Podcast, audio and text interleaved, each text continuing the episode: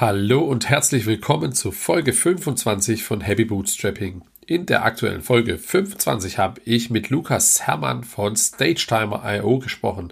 Lukas hat bei einem Studiobesuch bei einem Kumpel gesehen, ja, dass er die ganze Zeit zwischen Aufnahmestudio und Studio selbst hin und her rennt, um, um eine Art Aufnahmetimer zu steuern. Und dann kam Lukas die Idee, hey, da könnte man ja eine Software draus machen.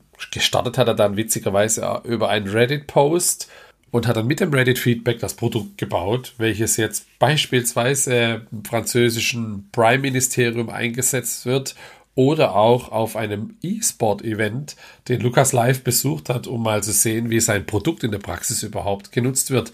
Ja, wirklich eine coole Geschichte und bin gespannt, wie es für ihn weitergeht. Viel Spaß mit der Folge, es geht jetzt direkt los. Ab geht's. Hi Lukas. Hey, hey, grüß dich Andi. Wer bist du und was machst du? So, ich bin äh, Lukas Herrmann. Ich bin äh, aus der Region Stuttgart, nicht wahr? Und ähm, ich äh, bastel gerade mein eigenes Unternehmen, ein Produkt, ähm, ein SaaS-Produkt, das heißt Stage Timer. Und äh, Stage Timer, was kann ich damit machen? Stage Timer, das ist, ähm, wenn du so in dieser Event-Produktion, ähm, Videoproduktionsschiene unterwegs bist, ähm, hast du es ganz oft, dass du äh, Leute hast, die auf der, auf der Bühne stehen oder vor der Kamera stehen ähm, die brauchen Zeiteinheiten. Äh, ich würde sagen, so viel, du hast so 10 Sekunden bis zum Ende oder da kommt jetzt ein Video, das ist 30 Sekunden lang oder nächstes Segment ist dann und dann und mit, mit dem. Und äh, was wir bauen, ist ein, eine Software, die dann der, der Event, der Produzent oder der Video ähm, ähm, Schneid, Schneidemensch vor sich hat, äh, quasi einstellen kann, was die Segmente sind und wie lange die brauchen und dann das auf einen, einen größeren Bildschirm ähm, werfen kann, der dann vor dem vor dem Talent, interessant, in front of the talent ist. Und da kann sich dann, der dann quasi, quasi die Information von A nach, von A nach B in den, in den Schneidraum oder auf die Live-Bühne relativ einfach ähm, senden kann, ja. Okay, verrückt. Also ich habe jetzt auch schon diverse größere Veranstaltungen von der Bühne erlebt. Da hatte ich sowas noch nicht gesehen, aber es ist natürlich total sinnvoll, jetzt wo du sagst, dann okay, verstanden. Und äh, wie lange machst du das schon? Ich glaube, die einfachste ist halt, wenn du die TED-Events schon mal gesehen hast, nicht wahr? Ja, klar. Ja. Ähm, die haben immer so einen, so einen roten Zeitzähler vor sich. Mhm. Und im Prinzip ist es genau das. Ähm, Aber die nutzen jetzt nicht Stage-Timer. Ja, ich noch nicht. Ich weiß nicht, es kann sein, dass einer und das andere Event schon nutzt. Okay, cool. Und äh, wie alt ist Stage-Timer? Wie lange machst du das schon? Zweieinhalb Jahre jetzt. Also vor zweieinhalb Jahren habe ich angefangen. Äh, und dann hat es nochmal sechs Monate gedauert, bis äh, die erste äh, zahlbare Version dann draußen war mit, mit Pro Features. Ähm, ja, also zwei, zwei Jahre jetzt mit Payments und dann ungefähr ein Jahr, ein bisschen länger als ein Jahr Fulltime. Fulltime. Ah, okay, machst du es auch schon. Das wäre jetzt meine nächste Frage gewesen. Ja, sauber, das ging verdammt schnell, cool. Das ich heißt, ja. Ja, wie viele Kunden hast du dann aktuell? So, wir haben momentan, ich habe es erst gemacht, die Statistiken ungefähr so 500 aktive Kunden und dann so 1500 so über, über die ganze Lebenszeit des, der, der Firma. Ja, sauber, echt cool. Ah ja, das ist ja in der Zeit auch schon beeindruckend. Be bevor wir ein bisschen mehr zum Produkt kommen, ja. jetzt, das ist ja auch schon eine spannende Produktidee an sich. Wie bist du, wie bist du auf die Idee gekommen? Ja, ich war bei einem Freund äh, in, einem, in einem Videostudio. Der hat quasi einen Raum, wo er dann die, nicht wahr, aufnimmt mit Kameras. Und in einem anderen Raum sitzt er und hat sein, sein Mischpult und seine, seine Knöpfe und Drücker. Und er, als, also vor der Aufnahme, ist er quasi kurz in den anderen Raum reingerannt, hat einen, einen Knopf gedrückt, kam wieder zurück. Und ich war da, ich hab, er hat mich eingeladen, ich habe dort gearbeitet, Coworking-mäßig, einfach mit dem Raum. Und ich dachte mir, Mensch, da muss es doch eine bessere Lösung für das Problem geben. Äh, und habe dann online kurz gesucht, weil ich mal, also in meinem Kopf nicht war, irgendjemand hat das schon mal programmiert, dass ich kann einen, einen, einen Countdown-Timer starten hier auf meinem Bildschirm und dann drüben im anderen Raum, ich war, startet er auch, weil es synchronisiert ist. Äh, hab gesucht, 15 Minuten später nichts gefunden, immer noch nichts Richtiges gefunden. Ich war Countdown-Timer, klar, aber so diese Synchronisation nirgends. Dachte mir, das baue ich doch in einem, in einem Wochenende. Äh, da habe ich mich an dem Wochenende hingesetzt, kurz gebaut, ähm, online gestellt und dann kam dieser, dieser Reddit-Post, dachte ich mir, ja gut, das weiß ja niemand davon. Jetzt stelle ich es mal, jetzt poste einfach mal auf Reddit und gucke mal, ob Leute das interessant und, und nützlich finden.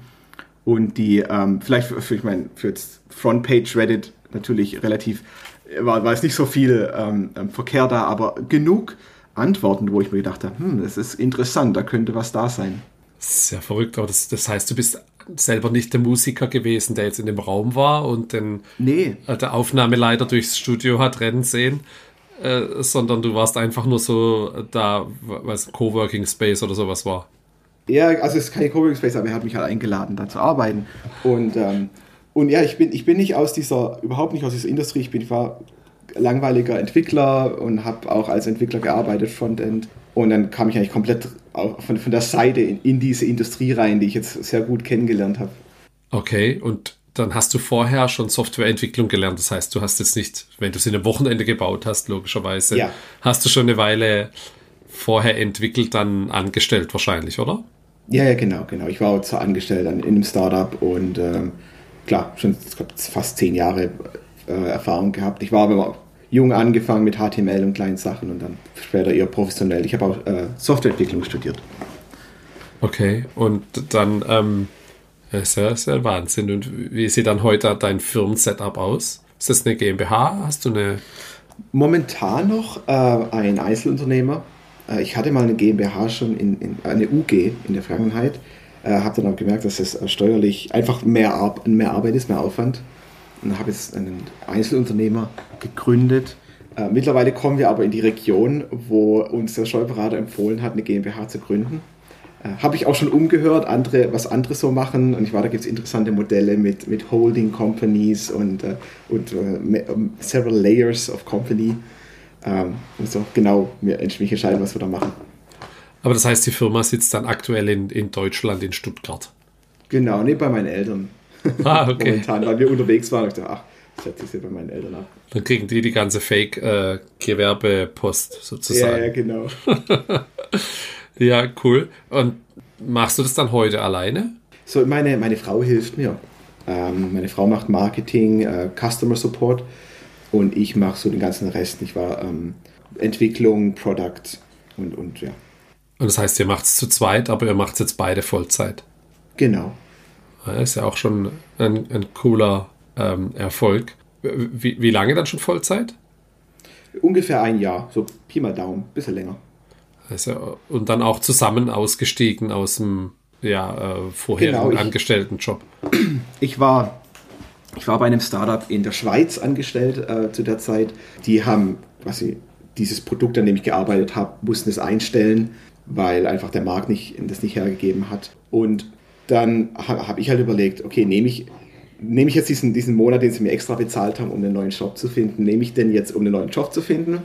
Äh, oder mache ich Vollzeit äh, mein eigenes Projekt? Das war ja dann schon, hat auch ein bisschen schon Geld abgeworfen.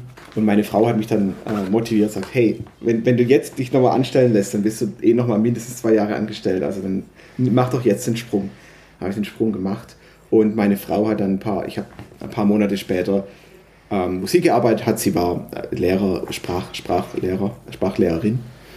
Und äh, sie wollt, wollte das dann nicht mehr und war da ähm, frustriert mit der Arbeit. Und ich dachte, hey, wenn du Lust hast, was Neues zu lernen, mach doch Marketing. Und dann machen wir das zusammen. Und hast du dann Startkapital gehabt von deinem Job vorher? Oder hat es so mit dem schleichenden Übergang dann in dem einen Monat funktioniert? Ja, es hat funktioniert, weil als, als SaaS-Company hast du ja relativ wenig Kosten, wenn du deine Zeit reinsteckst äh, bis heute nicht wahr. Als SaaS ist ganz typisch, dass man über 80, sogar fast 90 Prozent Marge hat auf, auf seinen Preis. Von daher hat es funktioniert. Das ist ja echt beeindruckend. Ja. Ich habe gesehen, es gibt drei verschiedene Preismodelle, beziehungsweise auch Produkttiefen. Kannst du mal ein bisschen und, und für alle, die es dann ausprobieren wollen, die können einfach auf die Seite gehen. Und ich habe gesehen, im Footer gibt es so Testtimer und auch so, so ja. ein, äh, so ein, ähm, äh, so ein Controller-Studio. Ähm, genau. Was genau kann ich denn alles mitmachen und wer sind denn die, das ist ein Zielpublikum? Sind es dann ja, äh, genau, also erstmal, jeder, ja. Meine, jeder, der zuhört, kann das direkt ausprobieren. Einfach mal auf die Seite stagetimer.io. Also Stage wie die, wie die Bühne und dann Timer wie Timer. Um, ähm, und da gibt es einen Button direkt ganz groß, der heißt uh, Create Your, your Timer. Um, ähm, klickst du da drauf und dann ist es ein Freemium-Modell, das heißt, man kann es einfach ausprobieren, sogar ohne, ohne sich anzumelden. Einfach mal gucken, was es macht wie es aussieht. Ist ein bisschen ähm, umwerfend, weil man das zum ersten Mal sieht, weil du ganz viele Knöpfe und so da sind, wo man denkt, äh, ein Countdown-Timer müsste doch nicht so kompliziert sein, aber es ist so gewachsen. Und wir hatten so das, die, die Gedanken, ja, wie, wie preisen wir das? Nicht? Pricing ist immer die große Frage bei, bei ich meine, jeder Firma. Aber bei, bei SaaS ist es nicht einfach, weil du einfach nicht, du kannst nicht sagen, oh, ich, ich produziere und es kostet mich so viel und dann mache ich 10%, 20% obendrauf und dann verkaufe ich es. Sondern du musst sagen, ja, ähm, eigentlich kostet es mich 5 Euro im Monat, das, das Ding laufen zu lassen. Zahle ich dann. Also, und dann machst du halt so, musst du abschätzen, nicht wahr, was ist es der Person wert? Und ähm, wir haben angefangen mit so 7 Euro, äh, 7, ja, 7 Euro pro Monat. Das ist so das, so das typische Bootstrapper, Indie-Hacker, was, was kostet mein Tool? Ja, komm, machen wir mal 7, 8 Euro, 7, 8 Dollar. Wird schon passen. Wir sind mittlerweile bei 20 äh, für, das, für das niedrigste, äh, 19 für das, für das, für das niedrigste Level. Ähm, so, und wir hatten den Fall, dass dann Leute, die das gekauft haben. Die ersten Monate ging alles gut und dann nach ein paar Monaten hatten wir super hohe äh, Churn Rates. Also Churn bedeutet, nicht wahr, wenn jemand äh, die, dieses, dieses Abo kündigt. Und wir hatten so Churn Rates bei 20 Prozent. Das war natürlich haben wir, haben wir die angeschrieben, haben wir eine E-Mail verfasst. Ich war gesagt, hey, wir haben gesehen, du hast äh, dein, dein Abo gekündigt bei Stage Timer. Was ist, ist was schiefgegangen? Ist was kaputt? Äh, wir, wir geben dir auch gerne das Geld zurück, wenn es nicht funktioniert hat. Und die haben echt fast alle geantwortet und haben uns zurückgeschrieben, ja, nee, äh, alles super, hat wunderbar funktioniert während unserer Show, aber wir haben halt keine, kein Event für die nächsten drei Monate, dann haben wir es gekündigt. Da haben wir gelernt, ah, okay, uns, unsere Industrie ist sehr saison, saisonell, seasonal, nicht wahr? Wir haben so ganz, wir haben so richtig hohe Peaks. September ist, ist, der, ist, ist der Wahnsinnsmonat. Äh, da geht es richtig ab und dann gibt es halt andere Monate wie so klassisch Dezember, äh, wo fast gar nichts ist, also nichts los ist. Und haben wir gedacht, hey, wenn, wenn Leute es für ein Event verwenden, warum machen wir nicht ein Paket, das dann für zehn Tage gültig ist? Ja, ein bisschen länger als eine Woche, dann kann man schön vorbereiten. Vor allem, wenn es so vom Wochenende zu Wochenende ist, kann man schön vorbereiten und kann es dann laufen lassen. Haben das gemacht, so eine 10-Tages-Lizenz, die ein, ein Euro billiger war. Und dann festgestellt, dass manche Leute haben diese 10-Tages-Lizenz gekauft, mehrmals pro Monat.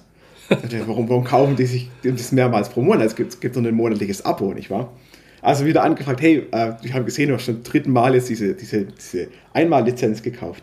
Und meinen so, ja, ähm, das ist super, diese Einmal-Lizenz, liebe ich total, weil, weil ich habe dann einen Expense Report, nicht wahr, den ich zu meinem Kunden gebe. Ich war der, der hired mich und ich gebe ich geb ihm einfach eine Liste, was es mich gekostet hat. Und ich nehme einfach eure Kosten und setze sie da drauf. Und bei, bei 10 Euro oder 20 Euro, da drückt gar niemand, weißt du, das, das juckt gar niemand in dieser Industrie. Äh, und dann haben wir gedacht, ja perfekt.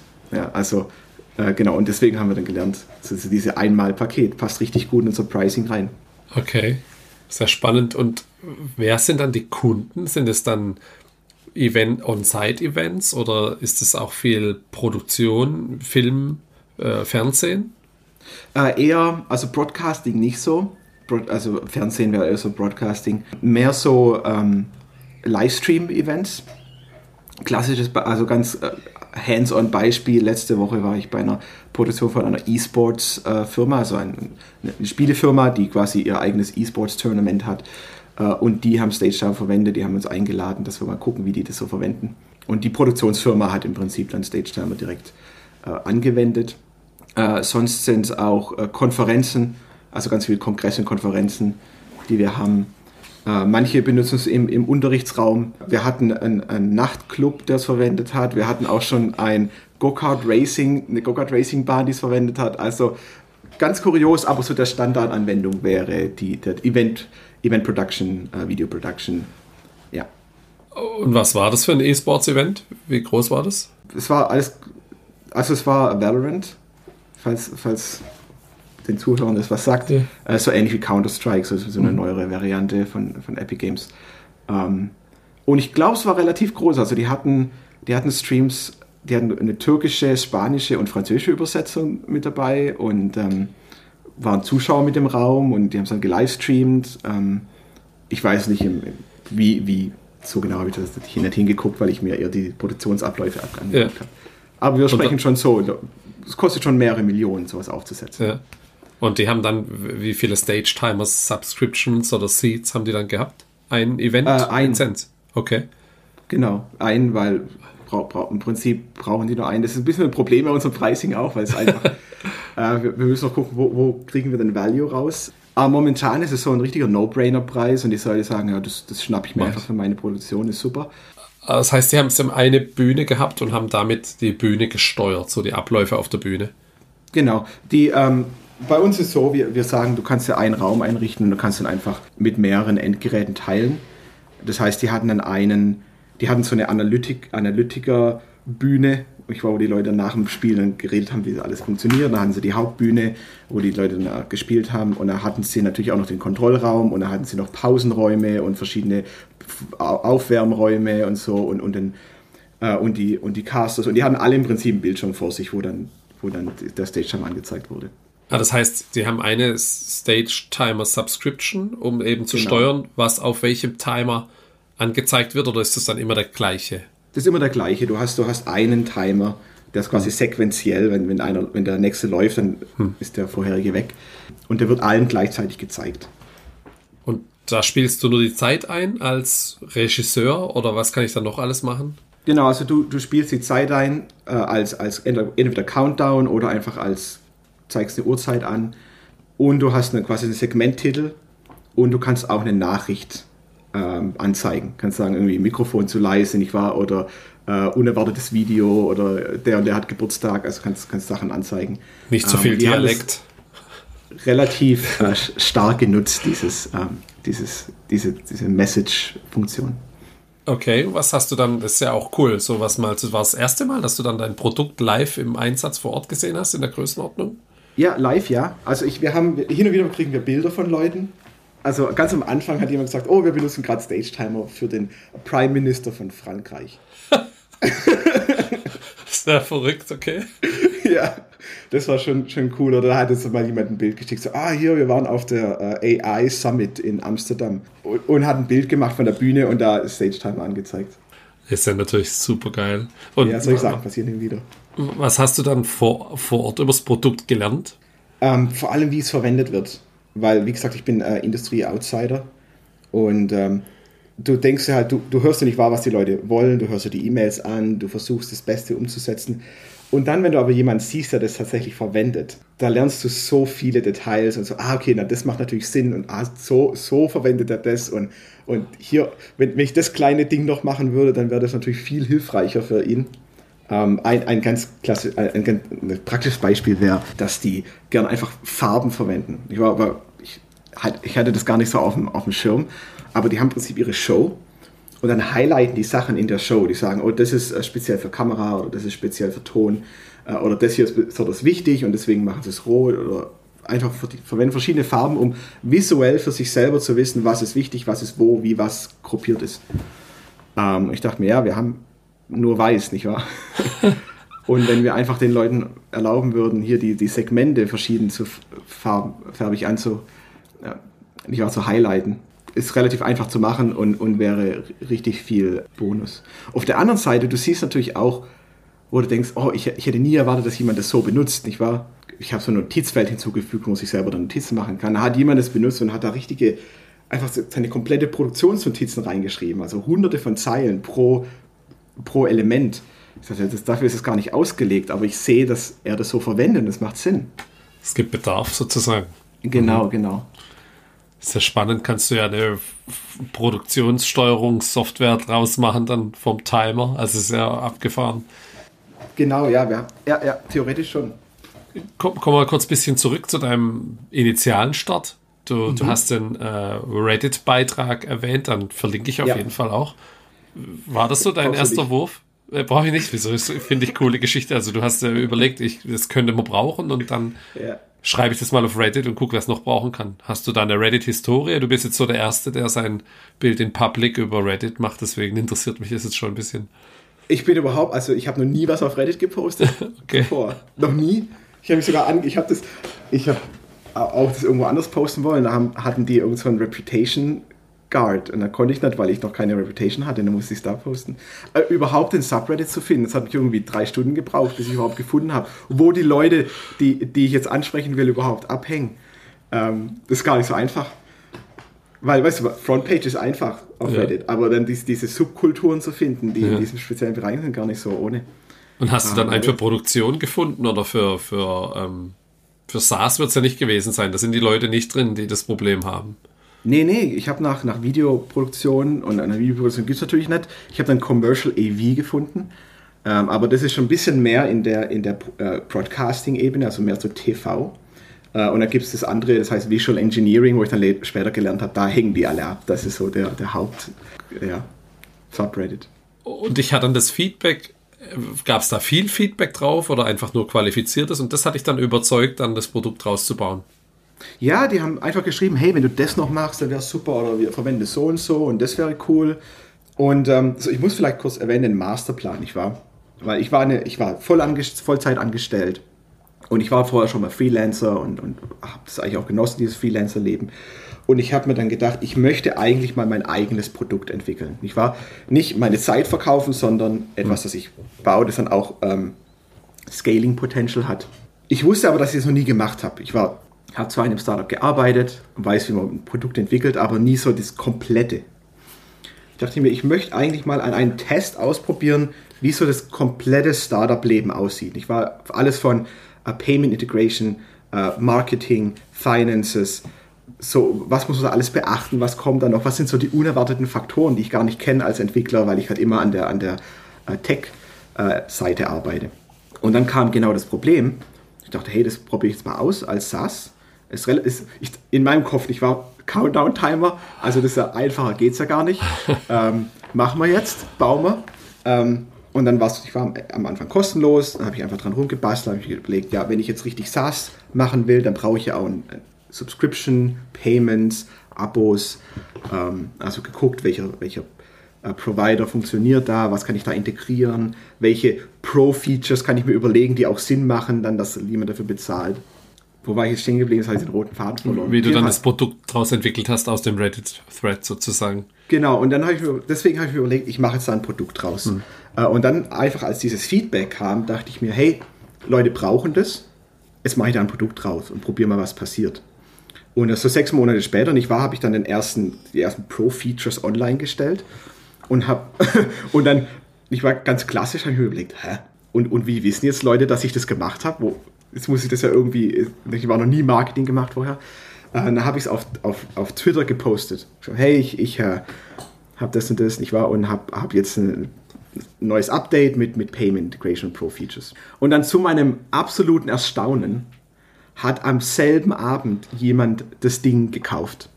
Und ich, was ist denn? Also ich habe das nur, und war, und der hat es halt, der hat es auf Reddit, ich habe später habe ich ihn gefragt, er hat es auf Reddit gesehen, ist, hat mir dann auf Twitter gefolgt hat es gesehen, hat es gekauft.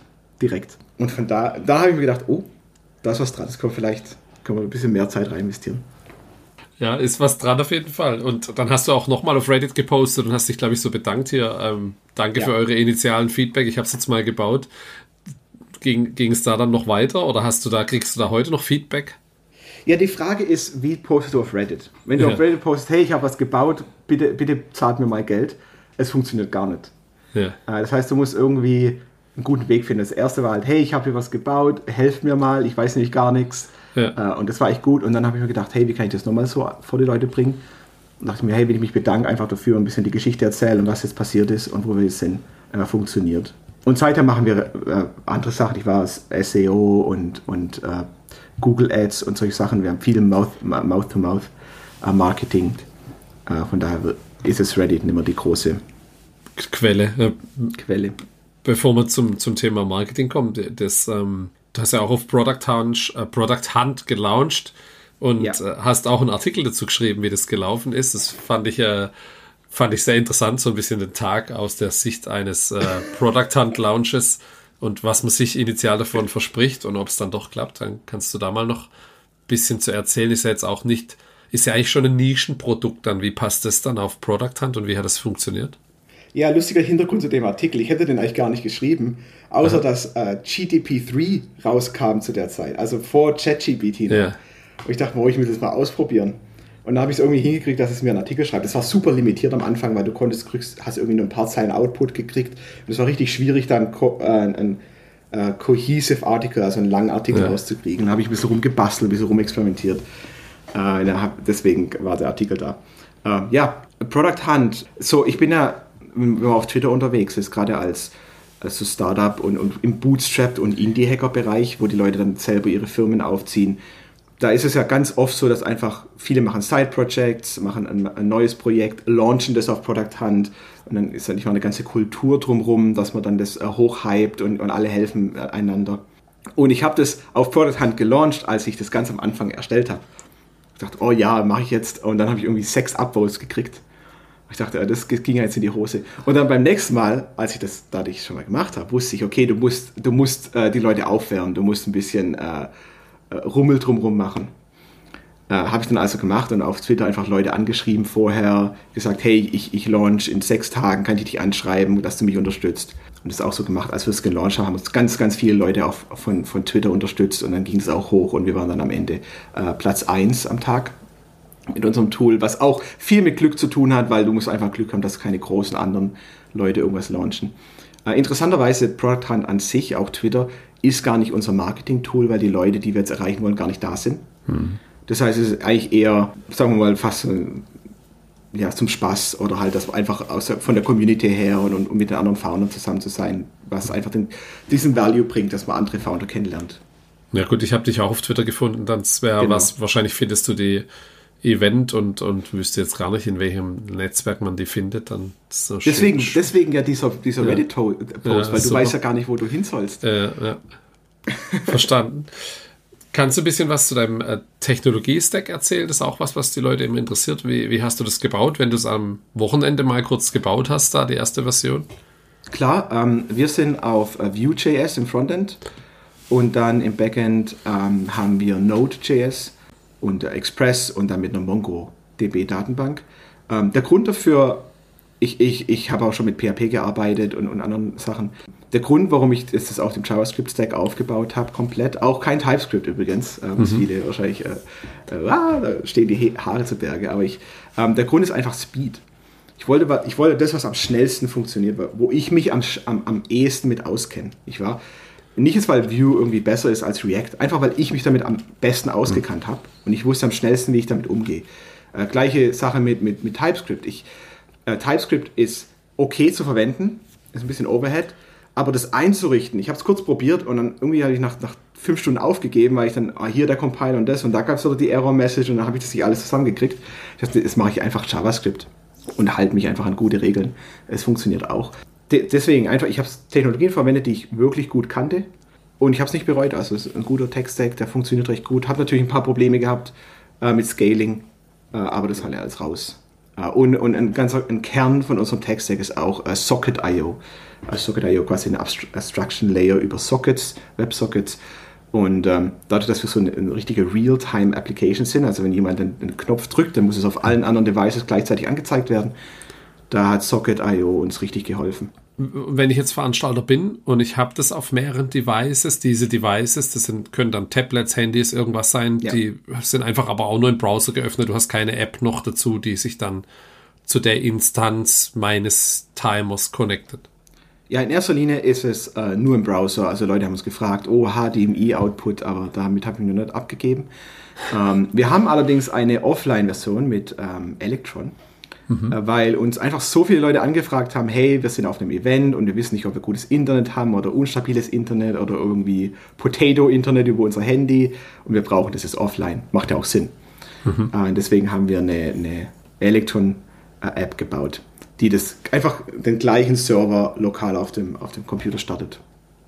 Und dann kannst du das direkt, kannst du den, den ja, dann startest wie, wie, wie, kannst du dann die anderen fernsteuern, weil die dann im WLAN vor Ort auf dem Event sind zusammen? Genau, oder? genau. Du hast okay. einfach, du, du startest einen Server auf dem Computer, wo du das hm. Programm hm. laufen lässt hm. und dann gehst du direkt in, also der, im Prinzip öffnet sich so ein kleines Fenster und dann gehst du mit dem Button direkt in den Browser und dort hast du das identische ähm, Interface mit dem Unterschied, dass wenn du den Link mit jemand anderem teilst, du kriegst halt einen, einen, äh, eine IP-Adresse anstatt von einer, von einer URL. Ich war die IP-Adresse hm, okay. von dem Computer.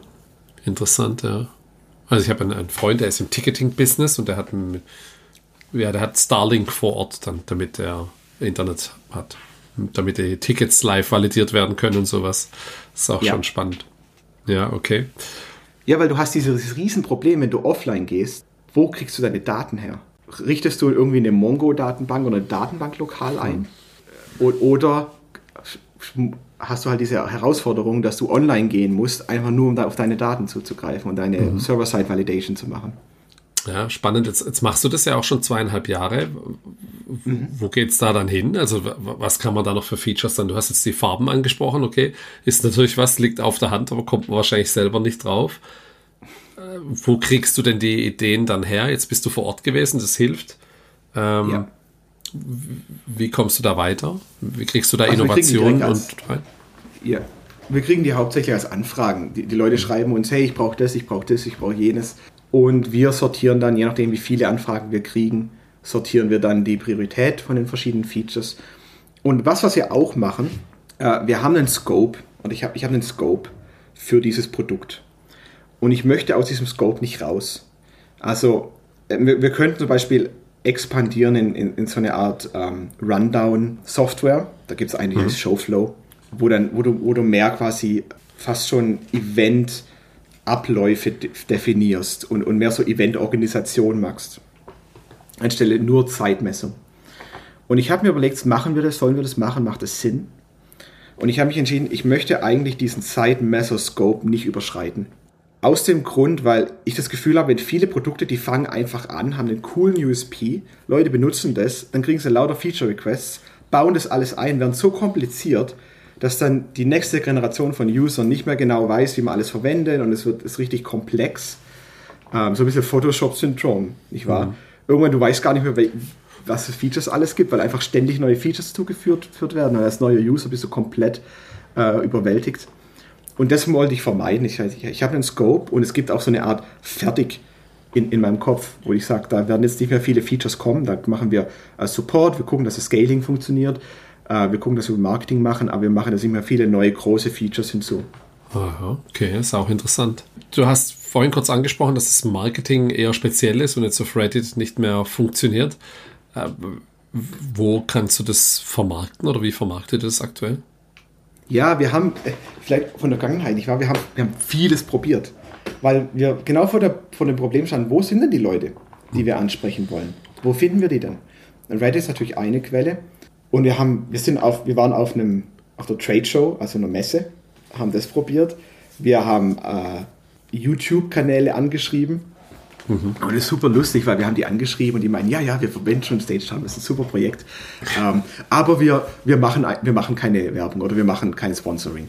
So, warum macht ihr kein Sponsoring? Ja, in, in dieser Industrie, da haben die einfach, die wollen diese, diese Produktionsqualität und die hat, das ist lustig, da gibt es YouTube-Kanäle, wo einer halt Sachen vorstellt und, und äh, hat irgendwie 1000 Subscribers oder 2000 Subscribers und dann und ein paar Leute in seinem Livestream.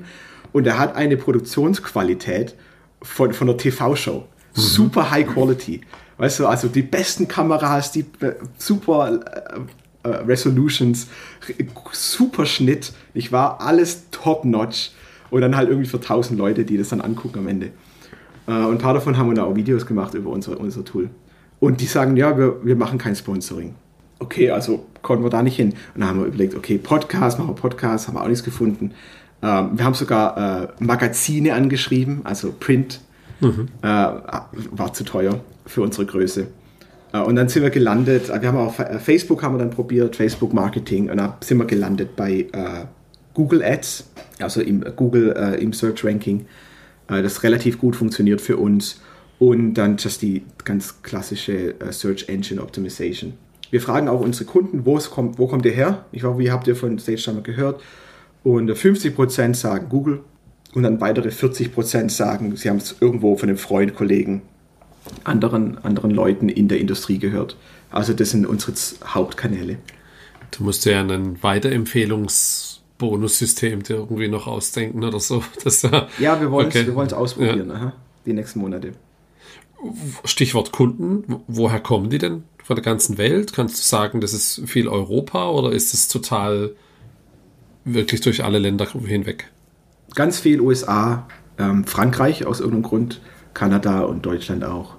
Ähm, also hauptsächlich USA und dann global eigentlich auch. Und asiatischer Raum braucht das sowas auch? Ist das die brauchen das auch. Ich glaube, im asiatischen Raum ist es ein bisschen schwieriger, weil du mit Englisch nicht so weit kommst. Also da hast du immer, ähm, wir haben Leute aus Japan, aber du hast halt dann Japan, Korea immer gleich das Problem, dass du eigentlich müsstest du die Sache äh, lokalisieren, ähm, weil du einfach nicht Englisch als Standard hast. In, in Europa mhm. ist es ein bisschen einfacher, Afrika auch, Südamerika haben wir auch noch so ein bisschen hingekriegt. Ja, aber Asien ist nicht so stark. Und kennst du große deutsche Konferenzen, wo das dann verwendet wird? Äh, Konferenz ist nicht. Ich kenne große deutsche Kunden, aber ich weiß nicht, ob ich alles einfach so sagen darf. Deswegen. Ah, okay. Okay, überspringen wir mal dann. ich, ich muss ja sagen, mir ist ja dieser In Instant Timer im Footer aufgefallen. Das finde ich ja. ja echt eine coole Idee auf jeden Fall, um ja mal kurz einfach das Produkt auszuprobieren und von da kann ich dann ja auch in so einen Test-Account dann abspringen, habe ich gesehen. Das, das, ähm, ich habe den angelegt als Programmatic äh, SEO. Also, dass du quasi, wenn, wenn du auf den Timer klickst, dann kriegst du einen Link oben, der heißt irgendwie 30, 30-Minute-Timer. Und wenn du, wenn du dann die Zeit wechselst auf, sag mal, 35 Minuten, dann steht oben drin 35-Minute-Timer. Und dadurch habe ich irgendwie, haben wir uns 3000 extra Seiten auf unserer Website, die jetzt bei Google gerankt, gerankt sind. Und das, äh, das bringt ja auch Traffic dann, weil jemand 30-Minute-Timer sucht und dann kommt er, weil er zu, zu blöd ist, die Timer-App am Handy aufzumachen, wird Timer gegoogelt oder was? 30 Minuten. Ich muss es gerade mal nebenher googeln. Okay. Ich habe es einfach ausprobiert. Ich dachte, das bringt gar nichts, weil wenn du auf Googles 30-Minute-Timer eingibst, dann kriegst du einen Timer angezeigt von Google. Ja. Aber anscheinend klicken Leute auf diesen Link. Ein, eine Stunde, 30 Minuten funktioniert recht gut ähm, und rankt auch. Also, ich, ich hatte gedacht, es funktioniert hat, aber es funktioniert. Das ist ja verrückt. Ja, ich sehe es gerade hier bei Wiki, der Timer trägt. Es gibt sogar YouTube-Videos, dann 30 Minuten. Es gibt sogar YouTube, kannst du, ja. kannst du 30 Minuten YouTube-Videos, ja, ja, gibt's alles. Okay. Und jetzt habt ihr viel mit, mit SEO noch gemacht. Habt ihr das, äh, du hast erzählt, das macht viel deine Frau. Hat die das dann on the job gelernt? Habe ich es richtig verstanden? Ja, ja, ja, absolut. Also am Anfang hatten wir eine Agentur, die uns ein paar Artikel geschrieben hat. Sie hat dann Keyword Research gelernt. Wir haben dann einige Artikel dann über Fiverr äh, geoutsourced und ein paar selber geschrieben. Was wir gemerkt haben, was besonders gut funktioniert, sind solche Dokumentationsartikel fast. Also wo du einfach erklärst, wie verwende ich zum Beispiel ähm, Stage haben mit dem Stream Deck. Stream Deck ist so eine, mhm. so eine Box mit, mit, mit Buttons, die programmierbar sind. Äh, und, und, oder wie verwende ich äh, Stage mit OBS Studio? OBS Studio ist so ein Livestreaming äh, Open Source. Und die funktionieren echt gut. Aber das sind sehr technische Artikel. Das heißt, so, mhm. jemand muss es schreiben, meistens ich, der einfach weiß, wie diese Sachen zusammenhängen, wie die, wie die Technik dahinter funktioniert und wie man das dann umsetzen kann. Also so ein Stück Tutorial schon fast. Genau. Mhm. Okay. Und dann hast du, habe ich gesehen, du hast ja auch deine private Webseite, wenn die dann so privat ja. ist, wo du dann ein bisschen ähm, erzählst, wie, wie es zur Firma gekommen ist, was du alles gemacht hast. Da ist auch das Thema, glaube ich, Programmatic SEO Guide. Den hat, glaube ich, dann deine Frau geschrieben, die, wie heißt sie, Liz? Nee, auf, meinem, auf meiner persönlichen Website habe ich alles selber geschrieben. Äh, und ähm, das finde ich dann auch interessant, weil da hast du ja auch die Querverweise immer drin und erzählst ein bisschen die Hintergründe. Da gab es jetzt neulich den Twitter Ask Me Anything. Ist es dann auch was, was du für die Solopreneur und Indie-Hacker Bubble machst oder ist es dann auch nochmal Content Marketing dann für dich? Eigentlich gar nicht, weil darüber wir keine Kunden gewinnen. Das ist wirklich so für, für, die, für die Bubble, für die Leute, für die Connections, für die Community. Ich mache es oft so, dass ich auf Twitter, wenn ich einen Thread mache, habe mir das so angewöhnt, wenn ich einen Thread mache, dann mache ich den richtig schnell, so 20, 30 Minuten. Und ich klatsche es einfach rein. Ich versuche quasi das so ein bisschen zu balancen zwischen Zeit, die ich da reinstecke und Qualität, mhm. die dahinter ist. Und manchmal sage ich, okay, ein paar Screenshots und ein paar Zeilen und ich gucke, dass es, dass es zumindest inhaltlich stimmt und, und schiebe das raus. Und hin und wieder ist mal einer von diesen Threads erfolgreich und wird dann mehr geteilt und kriegt mehr, kriegt mehr Aufrufe. Und dann nehme ich den Thread, stecke den in ChatGPT und lasse einen Artikel, Artikel draus generieren für meine Webseite. Und, und mache dann noch ein bisschen Editing danach, dass es, dass es okay ist und nicht so, nicht so nicht wahr, dieses, diese flowery Language auf ChatGPT ein bisschen rausnehmen, ansonsten ist ganz Und das funktioniert dann? Ja. Hilft dir ChatGPT auch beim Coden? Ja, mittlerweile relativ gut. Wie verwendest du das dann? Also, Hast du schon mal verwendet? Ja, nur so ein bisschen rudimentär. Deswegen würde es mich jetzt mal, also hast du ein Problem und ja. lässt dir einen ersten Codeschnipsel generieren oder hast du einen fertigen Code, bist mit dem nicht zufrieden und sagst, hier habe ich einen Fehler, optimieren wir den? Also was ich am besten, was am besten funktioniert, ist, wenn du Pseudocode schreibst. Also du schreibst quasi Kommentare, äh, mach das erst und dann mach das und dann mach das und dann forma, ich war formatier und, und, und, und ändere das. Und wenn du dann diesen Pseudocode rein postest bei ChatGPT und sagst, äh, füll, mir das, füll mir das aus oder schreib mir das raus in der Sprache, funktioniert relativ gut. Und muss ein bisschen nachbessern. Ich habe es mal versucht, so für richtig schwere Fragen, also so DevOps-Geschichten und oh, wie verwende ich Cloudflare und wie verbinde ich das und wie. Und ich habe, ich fühle, da, da ist es nicht so gut. Da gibt es oft falsche Informationen oder, oder gibt es so diese superficial Answer, die dann, die dann nicht genau auf, dein, auf deinen Fall passt und wo du nicht wirklich weiterkommst und wo du dann eh wieder googeln musst. Und was am besten funktioniert, ist, wenn du sagst, hier ist mein Code, schreib mir Dokumentation dafür. Das ist natürlich super für Entwickler. Die haben ja gar keine Lust, Dokumentation zu schreiben. Das ist so gut.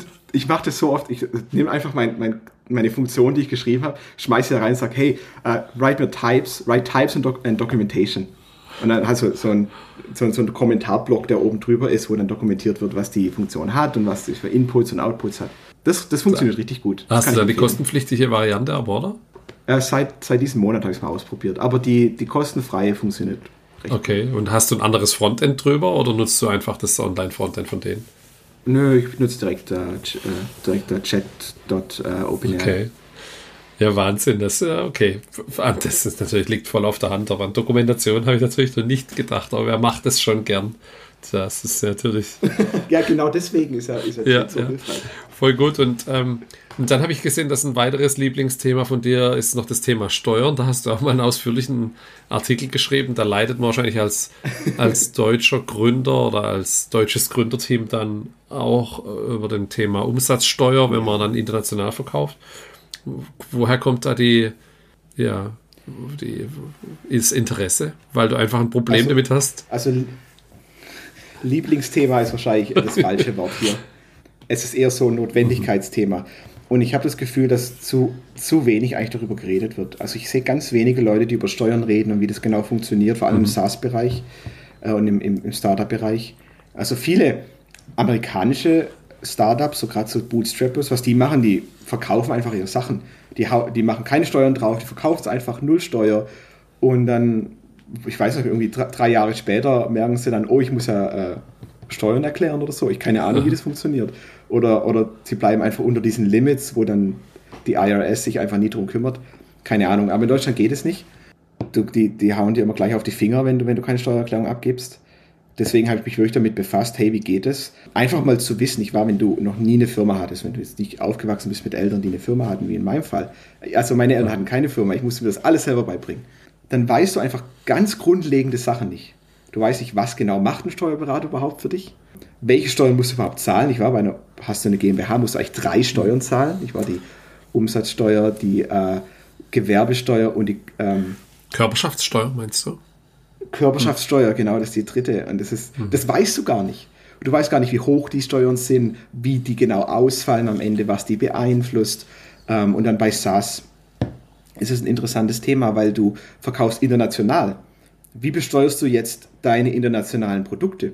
Im, sagen wir im Härtefall, und das, und das betrifft jedes Land, ist völlig egal, wo du herkommst, müsstest du eigentlich die Steuern vom Verkaufsland auf dein Produkt drauf tun. Und in den USA ist das sogar mhm. per County, also nochmal unter, unter, unterteilt. Und dann musst du eigentlich diese Steuer einbehalten, dich mit diesem Land registrieren und dann diese Steuer an dieses Land zurückgeben. Das ist natürlich in der Praxis völlig unmöglich für jemanden, der gerade mal anfängt, international zu verkaufen. Deswegen gibt es da äh, sowas wie Merchant of Record, wo dann eine Firma ist, die quasi, wo du sagst, hey, ich lizenz lizenziere die Software an dich, du verkaufst es, du kümmerst dich um dieses ganze äh, Steuerrückgabeding und gibst mir dann das Geld, das am Ende übrig bleibt. Äh, was ich auch gemacht habe. Und dadurch kriegst du quasi hm. nur eine Rechnung anstelle von 500. Nutzt du dann Pedal oder was machst du da? Ähm, hm. Pedal, genau, Pedal. Ähm. Ich habe im Artikel bei dir gelernt, dass du dann keine Umsatzsteuer zahlst, wenn du kanadisches Unternehmen hast, das weniger wie 30.000 kanadische Dollar macht. Da gibt es dann nochmal eine Sonderregel. Und mit sowas beschäftigt man sich dann. Es gibt Freibeträge für jedes Land, wo du quasi an die verkaufen kannst, ohne dass du Steuern aufschreiben ja. musst. Also klar, so 10.000 Dollar normalerweise in Kanada ist es ja. 30. Muss, aber nur danach, okay. das kann sich ändern. Und das macht Paddle dann automatisch für dich? Musst du jetzt gar nichts mehr machen? Na gut, Paddle, ja genau, genau, da musst, musst du überhaupt nicht dran, drüber nachdenken. Das ist natürlich perfekt. Ja, interessant, also ich verlinke. Und die, die machen auch, die machen auch in, in, im europäischen Raum die ganze, ja. die ganze Sache. Die, war, die schreiben dann die deutsche Umsatzsteuer in Deutschland drauf, die französische in Frankreich und die, die ähm, Österreicher, die wollen es immer ohne Umsatzsteuer, das ist bei denen ganz wichtig und dann machen die das auch. Und dann haben diese ganzen, diese ganzen Mechanismen, kümmern die sich drum. Okay. Wahnsinn, du. Ähm, ich habe auf deiner Seite gefunden, dass du auch noch andere Sachen machst. Jetzt hast du vorhin angesprochen, du glaubst dann, du hast deine Roadmap und du möchtest quasi bei Stage Timer nicht zu sehr das in die Breite gehen, was ich nachvollziehen kann dann bist du ja irgendwann damit fertig. Du machst ja jetzt schon auch andere Sachen ja. oder hast du die vorher gemacht? Hier Dashmaster Missing Links habe ich noch gefunden. Also sind es noch ja, äh, ja, ehemalige Projekte, die halt noch laufen oder hast du jetzt schon parallel was neu angefangen? Meine, mein Ziel war immer, dass Stage Timer eigentlich nur so ein bisschen der Finanzgeber ist für das mhm. nächste Projekt. Ich weiß es, ich gehe Bootstrap, es wirft dann irgendwann genug Geld ab, dass ich mich ums nächste Projekt kümmern kann, aber dann von dem vorherigen leben kann. Dashmaster zum Beispiel ist ein interessanter Fall. Jeder, der schon mal einen Co-Founder gesucht hat, weiß, wie schwierig das ist. Ja, manche haben Glück, aber in anderen Fällen kann es entweder schief gehen oder es ist halt sehr schwer, jemanden zu finden. Und ich habe jemanden kennengelernt in dieser Event- und Videoszene, der auch seine eigenen Apps programmiert. Und wir haben gesagt, hey, lass uns doch mal zusammen was machen. Und das ist ein richtiges Fun-Projekt. Also ohne Regeln, ohne irgendwie monetized, yes, aber alles geht. Ich war völlig egal, wir schmeißen irgendwelche Features raus, auf die wir gerade Lust haben und gucken mal, was passiert. Und das hat uns beiden so ein bisschen die Möglichkeit gegeben, kennenzulernen, wie wir miteinander arbeiten. Das ist richtig top, das war richtig gut. Und jetzt, vor einem, zwei Monaten, haben wir unser ein, ein, ein richtiges Projekt angefangen. Fast schon so eine Art Nachfolger für Stage Timer, ist im, im, im ähnlichen Bereich, aber ein viel größeres Scope, eher für die für die Broadcasting Pro, also viel mehr professional, wo wir jetzt als drei, ein Team von drei Co-Foundern angefangen haben, dran zu arbeiten. Sehr cool. Erzählst du jetzt noch ein bisschen im Stealth-Mode dann? Ja, Stealth-Mode eher, weil wir einfach noch ganz, ganz okay. early sind und ähm, es noch nicht so viel zu erzählen gibt. Und wenn du jetzt so ein Produkt baust, machst du das dann auch wieder, dass du ja dir relativ früh jetzt Feedback holst von potenziellen Usern, dass du eben kein Produkt entwickelst, das dann am Markt vorbeigeht? Ja, ja, absolut. Wir hatten jetzt den Fall, dass wir gesagt haben, wir haben einen Weg Wegwerfprototyp geschrieben in Code. Wir haben gesagt, wir nehmen uns dafür eine, zwei Wochen oder so zwei Tage, drei, vier Tage, äh, wo wir zusammen gehackt haben. Haben gesagt, dann muss es fertig sein und dann tun wir es vor, vor Leute.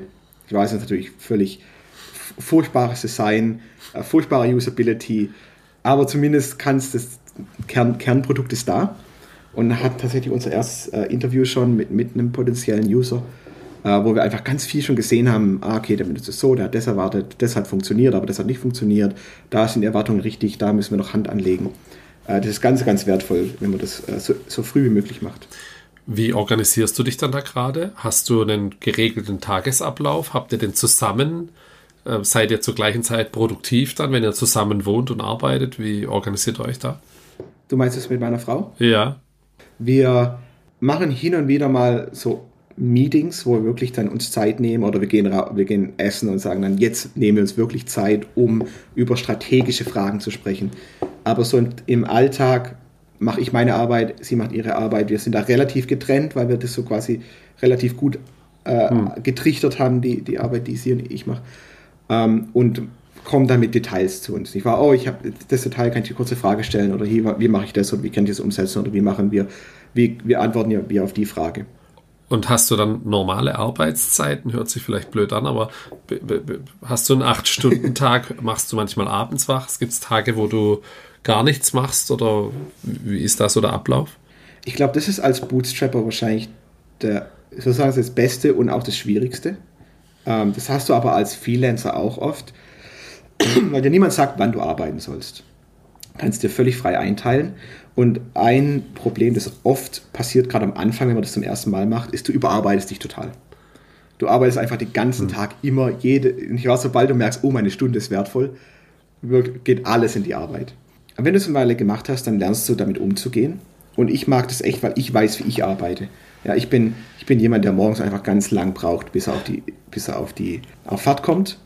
Das heißt, ich lasse mir morgens Zeit. Manchmal nehme ich meinen Laptop ins Bett und, und mache so ein paar ganz einfache Sachen. Und normalerweise erst so nach dem, nach dem Mittag, wo ich richtig anfange zu arbeiten. Und dann, ich war dann, dann geht der, der Kopfhörer auf den Kopf und dann geht die Musik an und dann ist fünf Stunden lang richtig Deep mhm. Coding. Mhm. Und was ich auch gern mache, ist dann, ich brauche immer eine Pause zwischendrin. Also entweder vor oder nach dieser Coding-Session rauslaufen, Fahrrad fahren oder, oder ich mache auch gerne mal ein Computerspiel, wo ich mir dann einfach zwei, zwei Stunden Zeit nehme für sowas. Also richtig schön lange Pause. Und dann manchmal mache ich abends noch was. Je nachdem, wie, wie, wie das Energielevel ist, das ist auch über die Woche anders. Ich war so, in meiner Erfahrung, ich mache gern, ich arbeite ganz sonntags schon und dann ist mittwochs geht dann immer das Energielevel komplett runter, dann muss ich so einen halben Pausetag einlegen und dann Freitag ist auch schon wieder das, die Energie weg. Äh, aber dann so, so Montag, Dienstag, Donnerstag sind so die, da kriege ich am meisten gearbeitet. Das ist interessant. Und dann machst du aber Sonntag auch nicht den ganzen Tag, sondern so, wenn dir was einfällt oder du Bock auf was hast, dann machst du dann konzentriert was, weil du dann deine Ruhe hast sozusagen. Genau. Sonntag ist für mich so ein bisschen der Everything Go Man ähm, äh. Das heißt, Sonntag erlaube ich mir auch an Features zu arbeiten, nach denen niemand gefragt hat. Ansonsten über die Woche gucken wir, dass wir uns schon an die, an die Prioritäten halten. Okay. Das äh, ist spannend. Hast du, hast du sonst noch Freelancer, die euch da helfen dann bei Themen, die du jetzt nicht machst, oder Grafik oder mh, hm, Texte hast du vorhin angesprochen? Ja, also Grafik bin ich recht fit. Ähm, aber ich habe jetzt seit zwei Monaten jemand, der mir Teilzeit hilft als Freelancer mit, mit, äh, mit mhm. Das ist echt super, das läuft okay. gut. Aber das, wie, wie stimmt ihr euch dann da ab? Alles äh, asynchron und digital? Ja, wir haben äh, montags reden wir miteinander und dann machen wir über Discord das meiste. Und wenn ein Meeting nötig ist, dann machen wir eins, ansonsten schreiben wir uns gegenseitig. Cool. Wenn das so funktioniert so. Ich höre schon raus, das Erfolgsmodell Bootstrapping ist für dich ja auf jeden Fall der Weg to go. Also hast du mal schon, gab es oh ja. schon Anfragen dann bei Stage Timer, wenn du jetzt da vielleicht eine größere Produktion hast, dass die sagen, hey, das finden wir cool, das würden wir gern, da würden wir gerne investieren oder es auch übernehmen? Äh, noch nicht direkt als Investoren. Also ich habe natürlich die ganzen Spam-Sachen, wo Leute sagen, oh, ich möchte, ich möchte gern investieren, bla bla bla.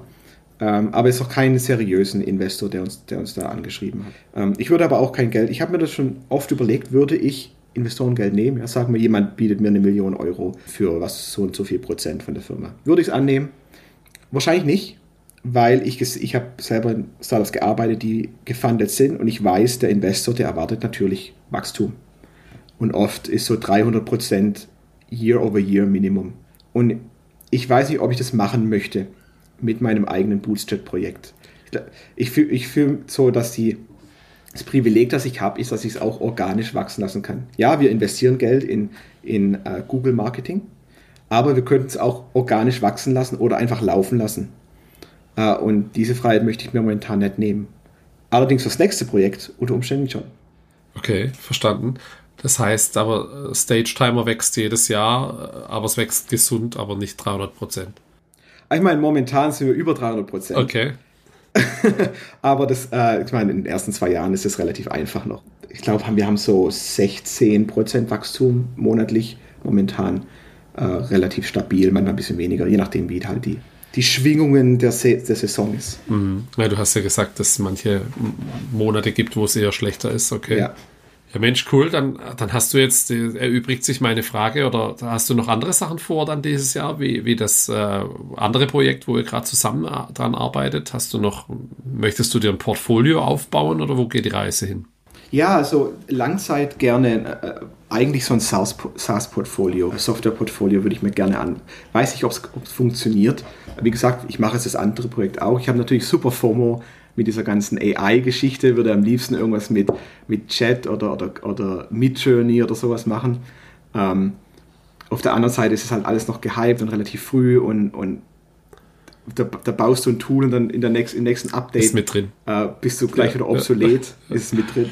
Und ich habe das Gefühl, ich kenne mich jetzt aus in diesem Event, mhm. äh, Event Production Industry. Und es ist auch so eine underserved Industry. Also da gibt es relativ wenig ähm, so Indie-Software dafür. Und ich habe das Gefühl, da gibt es auch echt, ist einfach viel Potenzial da, äh, sich noch zu entfalten und, und Software zu bauen. Dann sind wir mal gespannt, was, äh, was du dir noch so einfallen lässt oder ihr euch zusammen dann gibt's, denke ich. Ja. Bist ja. du, du hast ge gesagt, bist regelmäßig im Austausch dann mit anderen Bootstrappern. Hast du da, ja. trefft ihr euch in irgendeiner Community? Passiert das über Twitter oder du hast jetzt auch Asien erwähnt, das ist ja auch so ein, so ein Hotspot, äh, wo man sich dann auch mal trifft. Ähm, oder wie bist du da so aufgestellt? Ja, wir waren, wir waren jetzt sechs Monate lang unterwegs, meine Frau und ich. Wir waren in Asien, ich war Thailand, ähm, Vietnam und so. Und da haben wir uns dort auch äh, lokal dann mit ein paar Leuten getroffen, die es auch machen. Nicht, nicht oft, also hin und wieder mal in, in einem, in einem äh, Coworking Space zusammen. Zusätzlich zu diesen Coworking Spaces und dann läuft einfach viel auf Twitter. Ich kenne die Leute, wir schreiben uns gegenseitig. Ähm, haben auch hin und wieder mal einen Videocall, wenn, wenn wir Lust drauf haben. Und dann Discord-Communities. Hauptsächlich eigentlich mit den Leuten von der Industrie, von, von, von dem Industrie, also von dem Markt, wo ich jetzt mhm. bin. Mit anderen Entwicklern in, in der Videoproduktionsnische. Äh, Interessant. Okay. Ja, Mensch, äh, ich wünsche dir auf jeden Fall viel Erfolg für dieses Jahr dann. Erstens mit Stage Timer und zweitens mit dem, was ihr sonst noch so vorhabt. Ähm, könnt ihr auch gerne in Kontakt bleiben. Würde mich natürlich interessieren, wie es weitergeht und, und was du sonst so treibst. Und ich folge dir auf Twitter, dann kriege ich es ja mit. Äh, vielen ja. Dank auf jeden Fall. Das ist eine coole Geschichte und so mit Reddit, das ähm, kannte ich jetzt so auch noch nicht. Aber ist natürlich echt äh, ja, sehr witzig und cool, dass sich für dich gelohnt hat. Ja, wer hätte es gedacht, ne, dass es funktioniert. Ja, mega. Viel Erfolg für dieses Jahr dann und vielen Dank für deine Zeit. Danke dir, Andi, war super. Alles klar. Danke. Ciao. Jo, das war auch schon wieder Folge 25 von Happy Bootstrapping. Vielen Dank, dass du bis hierhin dabei warst. Schick mir wie immer gerne Feedback und Vorschläge an hallo at happy-bootstrapping.de oder schau auch mal auf der Website happybootstrapping.de vorbei, um dir ja alte Folgen und anderen Content anzuschauen. In Folge 26 habe ich schon aufgenommen mit Volker L. Lösser von Ventano Beschläge. Und Volker hat eine wirklich coole Geschichte. Er war schon lange IT-Entwickler gewesen, hat in den 80ern sogar schon Spiele entwickelt. Äh, dann später eine Firma in Nordkorea aufgebaut. Und ja, jetzt heute verkauft er Beschläge für denkmalgeschützte Objekte, Schlösser, Burgen und so weiter. Also wirklich eine coole Geschichte. Hört unbedingt rein. Erscheint am nächsten Donnerstag. Bis dahin eine schöne Woche. Tschüss.